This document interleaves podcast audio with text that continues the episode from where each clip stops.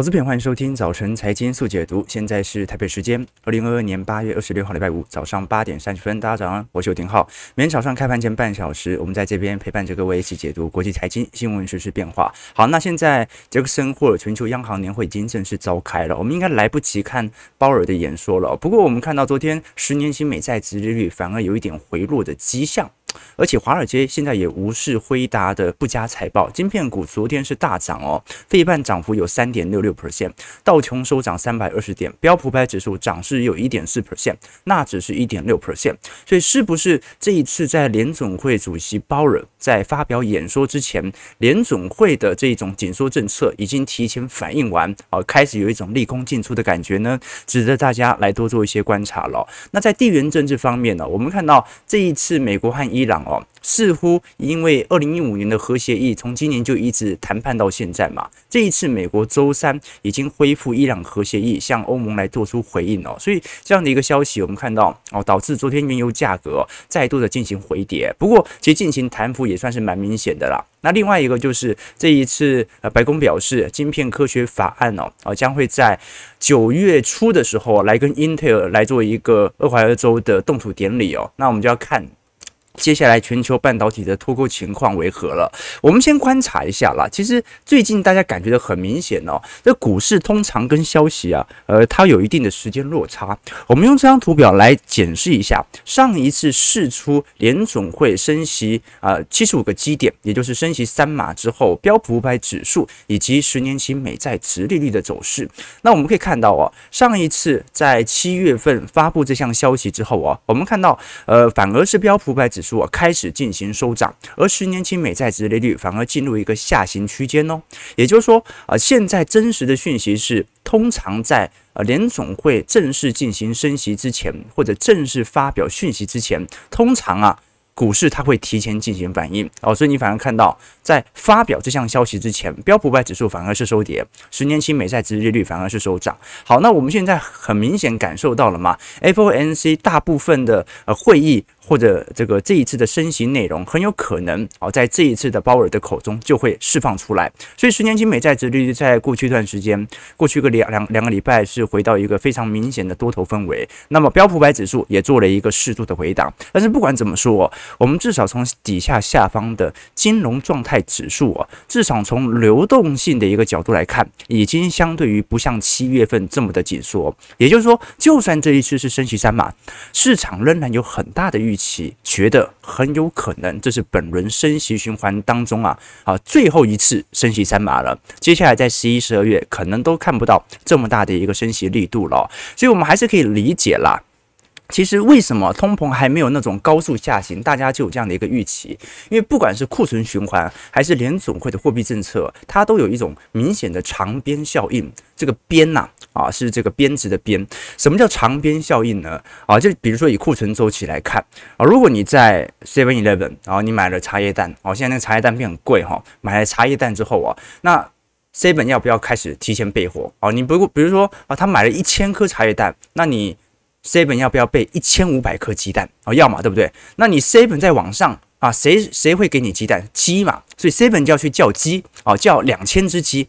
哦啊，就这样讲起来怪怪的哈。呃，需要鸡啊，需要鸡来生蛋。好，那需要鸡之后呢，它就需要更多蛋，需要更多蛋之后，它需要备更多的饲料，需要备更多的饲料，它就要备更多的农产品。好，所以啊，这个长鞭效应哦，一方面呢，它暗示的一件事情是，很有可能联总会的一项政策啊，它在未来半年到一年之后产生的效果是巨大的。库存调整也是啊，你每一个库存调整哦，如果下游的广达。啊，稍微高估了百分之十，那么到中游、到上游、到品牌商，百分之百分之累堆上去，那其实就是有一个巨大的影响喽。那我们接下来往下看呐、啊，这一次鲍尔肯定也会针对经济衰退来作为一些谈话的。那我们都很清楚，过去啊，不管是 Michael Burry 还是啊全球这些比较看空的投行、大摩或者美银哦，对于现在。经济衰退的重要判断指标，其实就是美国长天期的公债殖利率和短天期公债殖利率的利差的一个倒挂现象。那我们其实看到过去的影响啦，你像是一二零零六年第一季的时候，当时的利差就进入到负值。那么二两千年第一季也是进入到啊殖利率倒挂，一九八九年也是进入殖利率倒挂。那的确啦，我们可以说啦，直利率倒挂按照过去的实践来做检视的话，的确后续是一定会发生经济衰退的。可是这个经济衰退哦，短可以到一年内发生。长可以到三年内才会发生哦，所以观众朋友你要理解哦，就是三年以后的经济衰退到底是不是因为直利率倒挂，这就很难做一个呃明显的因果关系的推敲了。我们只能肯定的是，目前的流动性的紧缩现象是非常明显的。那当然，这个紧缩现象可能从资产负债表还看不太出来，因为今年六月份联准会才开始缩表啊，好，但是升息力度是很明显跑在前头的。所以我们看到美国的 M2 啊，现在啊。货币供给来看的话，基本上也回到了二零一九年的水平了。所以现在反而大家值得观察的一件事情是，联准会对于自己货币政策的效力大概可以产生多长的一个时间？他对于未来整体行情的预判，认为自己过去已经升了九码。你看，台湾升息升几码？升息一点五码啊！房市已经量缩，信贷在下半年预估会有高速萎缩的现象啊！台股也开始往下走了。那么联总会已经升息九码了，难道这九码不会反映在市场的信贷紧缩身上吗？其实也是有机会的。其实我们看美元指数，各位就可以理解过去一段时间。全球新兴市场经济体跟美元资产之间的流动哦，美元指数如果是从本年以来大概涨幅是一成三哦，哦，那如果是从本轮的美元升值趋势以来，一百零九年底以来哦，大概是涨幅有两成哦，哦，所以美元相对于其他美元指数的其他货币，你像是欧元啊，你像是日元等等哦，像是英镑哦，基本上都有非常明显的涨幅，所以各位为什么看到英国通膨可以来到十趴？很明显，它就是受到内部货币贬值的影响。那我们接着往下看哦，日元的部分今年以来跌幅有一成五哦。那么如果从本轮这个熊市以来，日元的熊市以来跌幅有两成四哦。欧元今年以来也跌了一成哦，那总跌幅是跌了一成八。韩元。今年以来跌了十十个 percent，总跌幅是十八 percent 啊。可是我们看到新台币哦，其实相对于其他啊新兴市场货币，跌幅没有来得这么夸张哦。今年跌幅稍微来得重，八个 percent。可是总跌幅哦，如果是从一百零九年，也不过跌五点五个 percent 而已。所以其实我们还是可以看到一个明显的迹象啊。就台湾也算是一个呃半导体的新兴市场的经济体哦，那相对于韩元，其实货币贬值的力度算是比较轻一点点的，这也有很有可能是因央行决定啊稍微稳汇的措施稍微放缓的主要原因啊。但是往一个坏处想啦，好，就是说现在全球经济正式进入了景气下行格局啊。那么如果是同质性产品，也就是说在技术领先没有领先于韩国或者日本的这些产品，那基本上受到竞争的压力就会反而。比较剧烈的，毕竟人家的东西比较便宜嘛。我们按照从学理来看哦，日元现在总贬幅已经接近两成了嘛，也就是说日本车照来讲一百万现在应该要卖八十万而已哦。哦，那当然啦，哦，很有可能。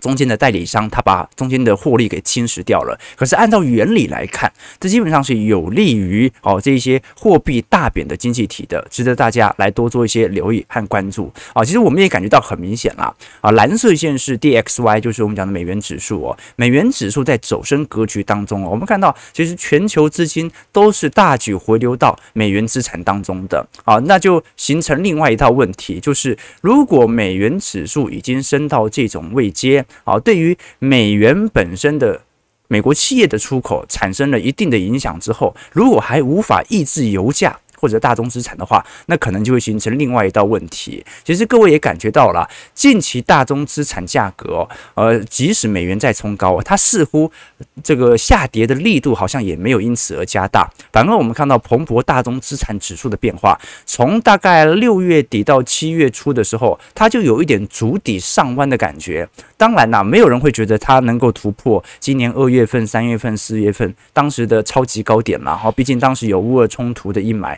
那现在乌二的影响已经对于股市没有来得这么大好，所以值得观察的一件事情就是，那鲍尔会怎么叙述这种通膨和升息力度之间的角力关系？OK，那我们最终再来看一下全球资金量的一个变化了。我们过去跟各位提到说，因为这一次大多数人。投行都认为反弹逐步来到尾声。那么接下来的呃下行行情不一定会破底啊。你像是小摩的部分都认为啊，现在就是正式落一个呃长期的打底格局。小摩也不认为该涨这么快，哪有牛市涨这么快的啊？你谨记下行格局，你总要有一点时间把市场的筹码给消化完嘛。哦，所以小摩认为适度的均值回归之后再会向上。那大摩和美银的部分则认为很有可能有大几率会破底。那我们观察到，昨天我们有跟各位提到啊，因为高盛这一次哦，针对对冲基金二季度的呃压注的一个报告，会看到哦，其实很明显啦，因为昨天我们跟各位提到说，高盛针对这些对冲基金所做的调查，发现这些对冲基金哦，全部几乎都是买。大型全值股，而且这些大型全值股基本上有很多，它都是用期权的方式来进行杠杆的一个拉升，所以这个时候就值得观察的一件事情，是因为本轮其实中小型股的反弹并没有来得特别强烈。亚马逊哦，现在呃应该已经逐渐取代微软成为呃最受欢迎的对冲基金的多头头寸了。亚马逊本季度哦，我们讲第二季的涨幅是两成六哦，是微软八 percent 的三倍多哦。那你苹果啊、特斯拉其实涨势都非常。靓丽哦，所以为什么美欧股市本波从指数面的反弹来的相对比较剧烈呢？一个最直观的原因就是因为其实涨的都是全指股啊，那中小型股反而没有涨多高啊，甚至走势还算是非常疲惫。好，那我们先看一下美欧股市昨天的反弹情形哦。是不是这一波的利空彻底已经测完了？道琼工业指数上涨三百二十二点，零点九八 percent，收在三万三千二百九十一点。标普五百指数上涨五十八点，一点四一 percent，收在四千一百九十九点。那我个人的想法会认为，其实本轮破不破底不重要哦，但是本轮能不能在第三季到第四季哦打一个漂亮的底型，或者从乖离面哦可以拉到一个极端的负值啊，这是特别重要的。也就是说，最好。呃，回到牛市的方式，并不是现在一路的突破年线，而是啊，逐渐的把乖离给拉低，把几条中长期均线给重新纠结之后，这个时候我向上的共识力才会发酵。哦，你说市场什么叫共识一致？什么叫市场共识不一致？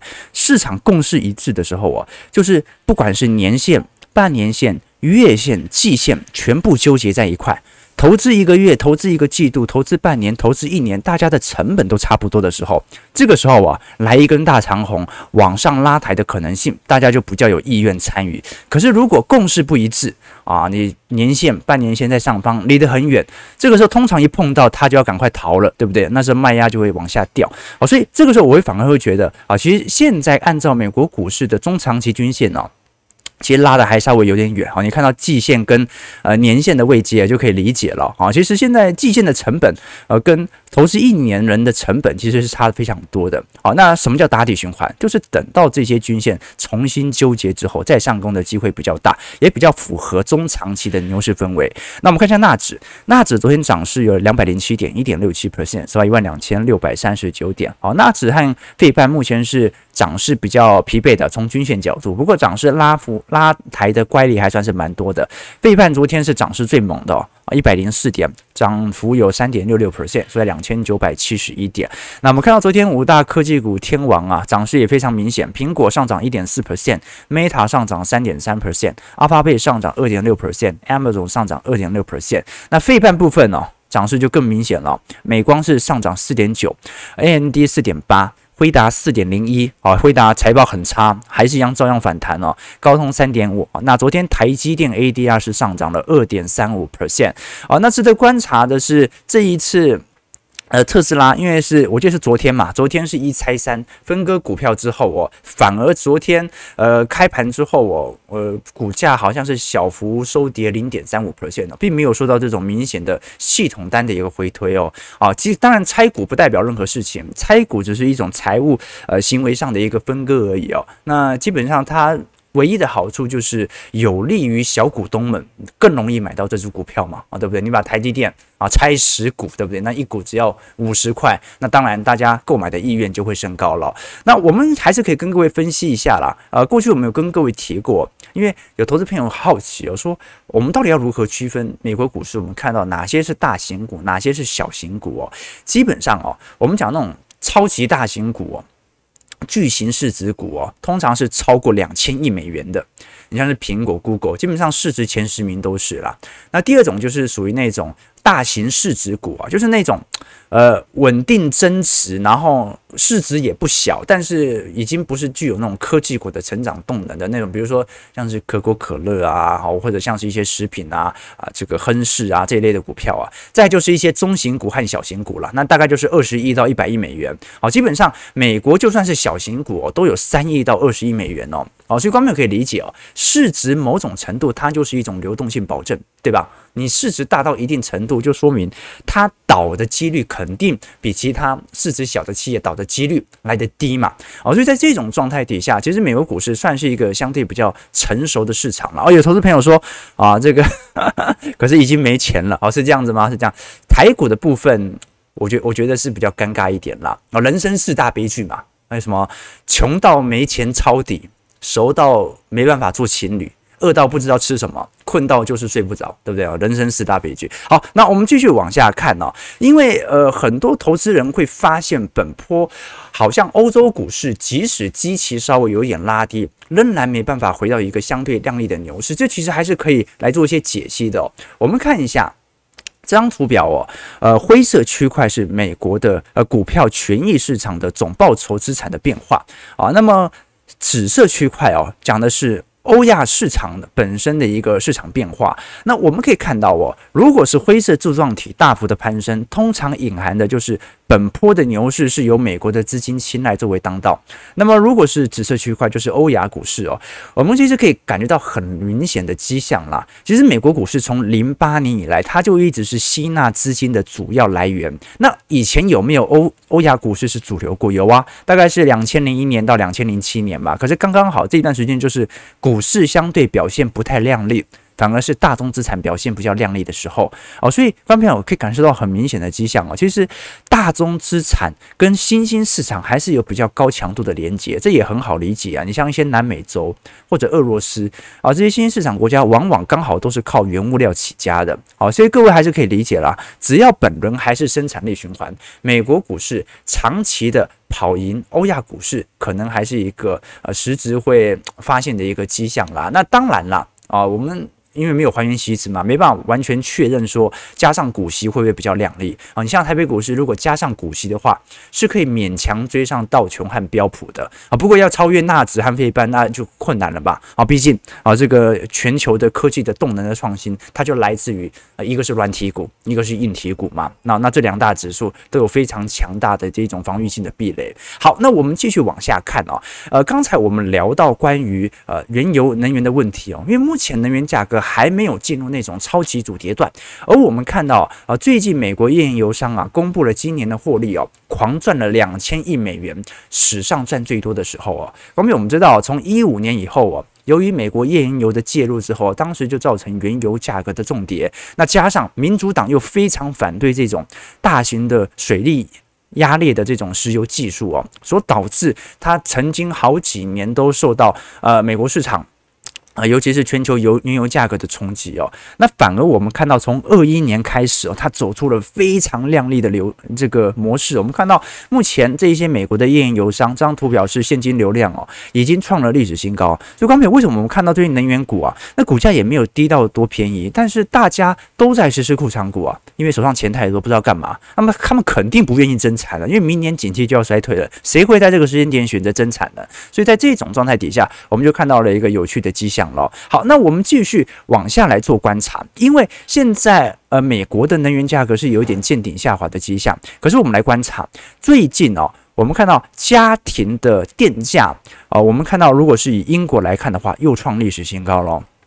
这一次哦，最新数据显示，德国明年的电力价格会调涨十三 percent。法国电力价格会调涨一成二。那我们现在看到全球电力价格上涨力度最猛的是英国了。哦，英国是真的，因为它也是输入型国家。我们看到英国目前的通膨，呃，加上呃失业率的呃痛苦指数已经来到十四个 percent。啊，痛苦指数就是通膨率加上失业率。照理来讲哦，呃，一个国家以如果以欧美市场来看的话，你像美国，呃，大概就是。失业率大概三点五 percent 嘛，那通膨现在大概是八个 percent 啊，所以大概就是十一、十二 percent 的痛苦指数嘛。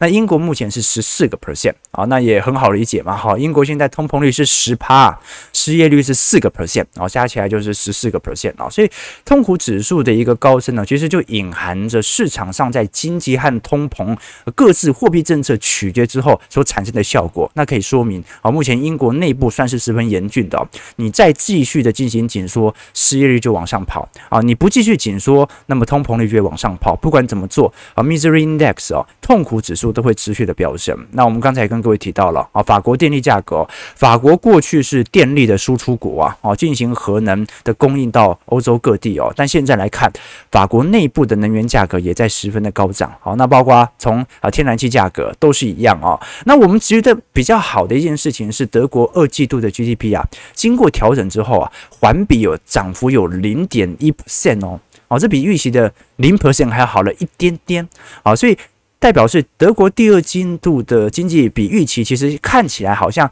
更具有弹性。可是按照目前的我们所看到的能源价格的上涨趋势啊，第三季转负应该是不会有太大问题啦。好，这个是真实的迹象哈，因为呃，目前欧洲。唯一的最大的问题哦，因为欧洲长期来看，它本身消费就有一点类通缩了。所以反而从通膨数据来做观察不太准，好，但是如果是从欧洲最大型的工业经济体德国来观察的话，只要德国一迈入衰退，那全欧洲一定迈入衰退，好，这个是明显的迹象。好，八点五十二分，我们来观察一下台北股市的表现。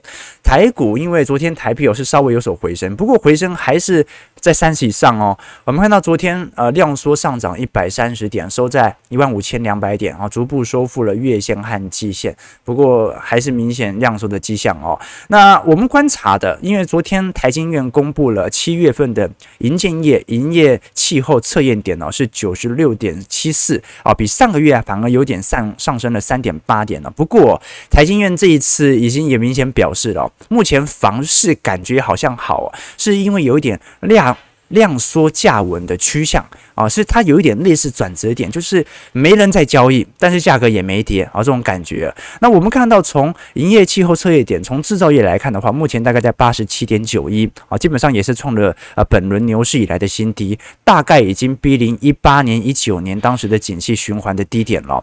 那服务业的部分反而还有所在上升啊，营建业的部分呢，是因为价涨，但是量缩。那我们看到一个有趣的迹象，就是因为台湾的电子股，台湾的市值主要是由制造业来驱动，所以只要制造业循环仍然在下行区间，那就代表着其实整个台股哦仍然在持续利空彻底当中。我们如果从景气对策信号灯的分数来做观察，而各位可以感觉到一个非常明显的迹象了。目前景气呃信号灯是从二一年中旬之后就在高速下缓，所以我们当时其实在过去一年的听友会哦就有跟各位暗示这件事情呢，就是说如果。景气信号对策分数啊，本身这种落后指标，它已经往下走了，但是台股却不跌，要么就是我们对于景气的判断产生十分严重的错误，要么就是股市应该要进行补跌。那果然在今年台股进行了补跌，可是到目前为止，台股补跌到一定程度之后啊，又产生了非常明显的内资的买盘力道。但问题是，这项指标仍然在下行格局哦，所以接下来就是台股就两条路了，一条路哦，那就是台股接下来。它就是以盘代跌，景气不断的往下走，但是台股就是撑在这样的高位。那最终，只要景气信号灯呢、啊、来到一个历史的低原值，它也是适合进行中长期建仓的。可是问题是，呃，如果它一直不往下跌，就代表着内资要吸收外资所有的系统单卖压。那过去我们也跟各位提到了哦，目前外资每天卖那大卖的时候都是卖两三百亿的，对不对？那内资买就是买十几亿、二十亿哦，哦，那就等于是你要看市场上的护盘力度，它能不能维持这么长一段时间哦。内资钱也是有限的嘛，不可能全部买，就是呃。跌到一定程度，每个人都在买，不太可能哦。跌到一定程度之后，等到大家没钱了哦，那么反而股市的下挫力道反而会加大。那我们看一下银建业的部分哦，因为七月份的房贷余额已经年增率是连四降了，这一次七月份的购物贷款和建筑贷款，呃，融融融资余额分别来到呃九兆一千八百二十七和两兆九千八百八十七呃八十八亿哦，现在都创了历史的新低了啊，就代表着不管是接下来即将要进行动土的建商，还是目前正在购屋的首购族哦，其实都有非常明显下稳的迹象哦。那我们刚才提到一个比较诡谲的迹象，就是因为央行已经升息了。那么市场也没人在交易了，现在买房的人很少了。但是台湾的房价七月份还在创高哦。那推升房价的动力到底为何呢？其实有一部分来自于预售屋的预期哦，因为现在原物料的价格带动营建业的材料成本还在飙升。那现在今年又有点缺工，所以前者导致了现在我们看到。实体房价的呃支撑效果仍然在持续发酵当中哦，而且现在因为预售屋的推案量啊，过去两年疯狂建嘛，那现在二三年、二四年差不多就要推出来了嘛，代表的事情是，接下来预估在二三年、二四年哦，房屋的供给应该会有大幅上升的迹象，只不过这个新的供给量，房价会不会有显著的向下掉，这就是一个问题了，因为它的建筑成本很高嘛，好，刚才可以理解哦。过去建的房子，今年卖的贵，那就呃完全就是投机财。但过去一年两年盖的房子，未来卖的贵，那是正常的啊，因为营建成本真的升高很多嘛。好，所以我们看一下营建业现在求财的利用率哦，基本上是过去历史以来的新低。如果连人力都找不到的话，那房子肯定卖得贵。那我们看到更有趣的迹象是，各地房价虽然现在还维持在一个高档的迹象，甚至有些地区还在创高啊。那反而成交量，我们看一下，成交量其实从二零二零年的第二季以后啊，就有非常明显量缩的迹象，包括台北市。啊，包括新竹县市、台南或者台中都一样哦。那现在比较明显房价正在回落的啊，一第一个地方就是啊新竹啊，那再是台中，那高雄也有非常明显的房价开始有所走跌的迹象。不过你像是台南和台北哦，哦台南还在创高哦，那台北市则是呃高位盘旋的一个迹象在，所以现在的确是呃量价有一点脱钩的情况啦。好，那值得大家来多做一些留意和观察。那我们先看一下台币啊，因为台币昨天收在三十点一哦。虽然是稍微有所回升，但是还算是明显的贬值格局哦。啊，台币基本上，呃，如果我们来看的话，这一次是中指连五贬哦。那央行感觉本波的护盘力度可能已经有一点明显放缓的迹象了。我们如果从外资的卖超力道来看呢，就可以理解外资这一波是真的比较明显的，不只是卖超，而且真的把这些台币换回美元啊，换回去了，所以造成台币的走跌。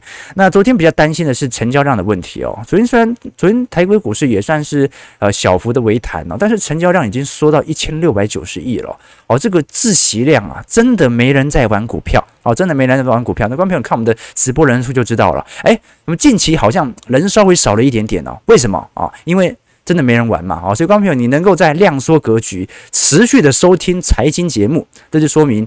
啊，这绝非一般人呐、啊，对不对哈？正常人、散户嘛，啊，股票没涨啊，不看了啊，股票涨了看一下啊，看什么股票可以买，那那就追涨杀跌了嘛。啊，所以我们作为周期投资者，就是选择带大家啊，逐步的淡出市场的时候，来留意一些有些股票，有些呃指数是不是有一点超跌的一个迹象哦。好了，那果然如我们所验证的，好，上个礼拜我们跟各位追踪的 M1B 跟 M2 目前年增率的变化，在昨天已经完全的进行死亡交叉。我们看到，因为 M1B 哦，它是属于证券划拨余额的呃资金的一个代表，M2 就是总资金嘛，它，包括着定存，包括着大量的闲置的啊比较低成本的资金哦。那随着 M1B 跟 M2 进行死亡交叉，也就代表着目前愿意把钱放到证券户进行投资的啊金额，已经少过于把钱放在定存进行长期资产累积的。金额了啊，这就代表市场整体动能的消逝了啊，所以值得观察啊。昨天有投资朋友问我说，两岸的风险好像这次我们比较没有什么时候呃比较没有太多的提到。一方面是因为大家自己身在台湾都知道，这其实不是很紧张啊。但是你如果说呃外资是否因为这一次两岸的情势开始进行长期的资金单的避险，这倒是有的。我们过去看到呃，过去两周最有名的报告就是高盛出的，而高盛是少数外资是直接针对台北股市哦。两岸的风险做了一个海峡两岸风险指数的一个变化，那它主要啊是针对在几项统计哦，包括呃两岸关系影响比较大的企业的股价参价呃参考指数哦，呃或者呢啊单纯的两岸的投资人的情绪，所以这项指数的变动哦，它是来自于呃台企在两岸都有建厂的这些企业股价的一个动能变化。那我们可以看到了，其实它是在过去几年当中，两岸的合作也形成这项海峡两岸。风险晴雨表不断的上扬，不过在二二年中旬之后啊，就有一点见顶的迹象，所以高盛会认为哦，会发现两岸关系相对比较恶化的时期。哦，对于中国曝险比较大的台湾企业，股价往往会不太理想。那有别于那些曝险比较大的个股哦。过往两岸关系的变化和台股整体的表现啊，却也不存在任何的负向关系。好，所以高盛其实他的看法会认为说，也不用过度的看待整个台北股市的大盘表现。那的确啊，有一些在这个对岸有设场的股票，它很容易受到这种两岸情势脱钩的影响所产生的变化。但是台北股市我们都很清楚嘛，基本上呃，如果全球啊，你要讲说单一个股对于国家最大的系统性风险，台湾应该算是非常重要的 一个参考点哦。因为台湾啊，台积电几乎就呃掌握了这个台股的生死哦。那其实台积电在呃大陆市场也就南京厂嘛。何况也都是成熟自身，所以影响稍微比较没有这么大。好，这个是给大家的一些参考借鉴的。那最后最后就是看一下现在的呃，我们看到的小台多空比了。好，小台现在是持续看多了。好，所以呃，而且已经连续看了六七天了，对吧？好，所以呃，觉得值得大家来多做一些留意了。好，这小台现在一直看多，但是没有量。主力也抛不掉嘛，对不对？主力也抛不掉，所以现在台股股市真的很有趣的迹象。再来讲啊，只要看多超过一个礼拜哦，这个内资的卖盘卖压力到应该就会下来了啊，因为现在内资急着要抛货嘛，手上没有人可以抛，外资就不买啊。但是呃，现在小台开始转多，但是买的很少。好，量缩啊，看你怎么跑。好，最后我们看一下零零八七八的问题哦，因为零零八七八在昨天是一个指标性的一天呐。哦，昨天零零八七八市值首次突破了千亿大关，哦，来到一千零二亿哦。好，这是台北股市第三档千亿级的 ETF 哦。那我们也观察到零零八七八在近期从零股股数的成交数来看的话。也成为了全台第一哦！你看前几名是八七八、零零五六、零零五零和二八八七的台新金，不过这也很有可能是因为股价比较低所导致的成交股数比较多啦，要不然成交金额最多的一定是台积电嘛。那如果我们观察到现在整个呃高股息 ETF 的总体绩效，会发现哦，其实。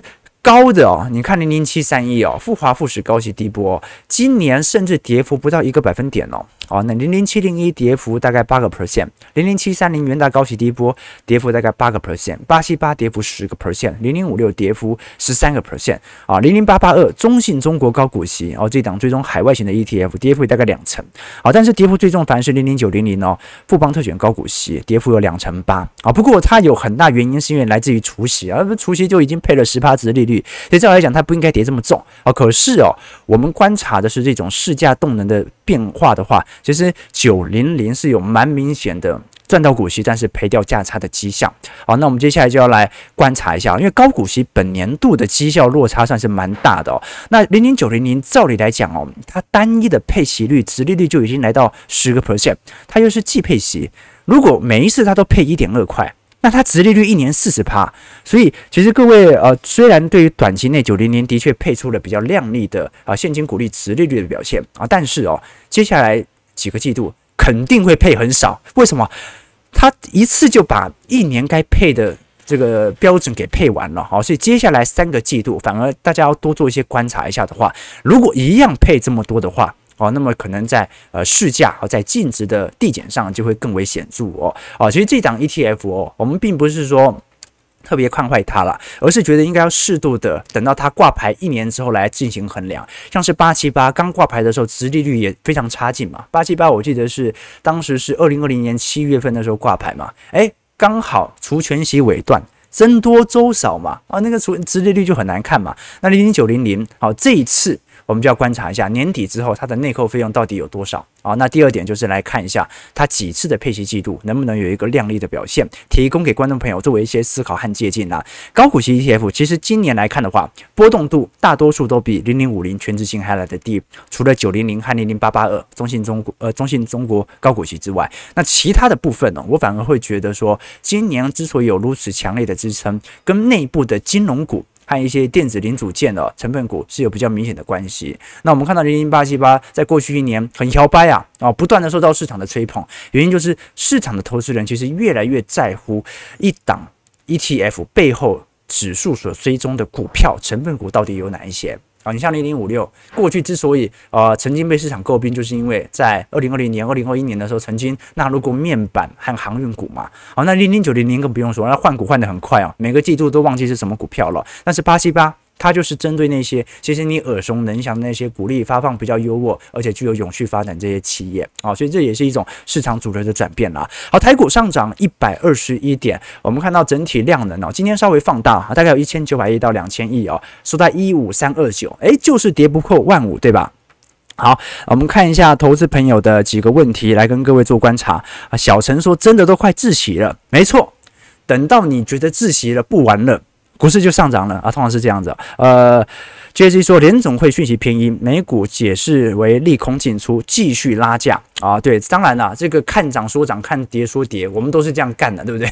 但是真正投资不能这样干啊。真正投资哦，之所以我们不会用讯息来判断是否要调整资金的建仓部位，就是每一件讯息你都要过分解读，那你调整不完了，对吧？呃，这个虽然呃，误说虽然我几乎满仓。